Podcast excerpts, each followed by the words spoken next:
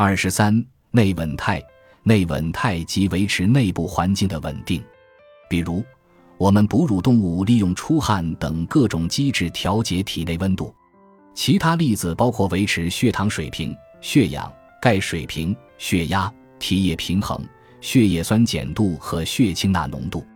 以上每种机制都是通过某种负反馈来实现的，以及通过传感器侦测相关变量的水平。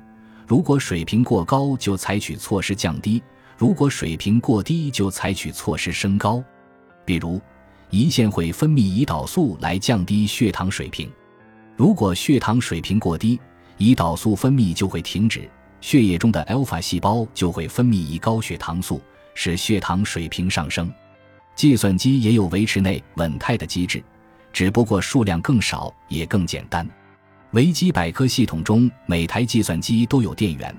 以维持多个电力输入的电压稳定。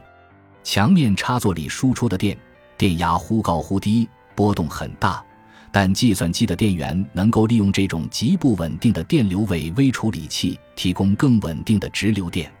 微处理器内部本身也拥有若干调压器，可以适应输入电压的波动，进一步提升对内供电的电压稳定性。很多计算机还会调节体内的温度。比如图二点五所示的现代化的数据中心，往往会配备精密的通风和空调系统。有些最新的微处理器也具备体温调节能力，比如在其内部温度过高时降低运行速度。感谢您的收听，本集已经播讲完毕。喜欢请订阅专辑，关注主播主页，更多精彩内容等着你。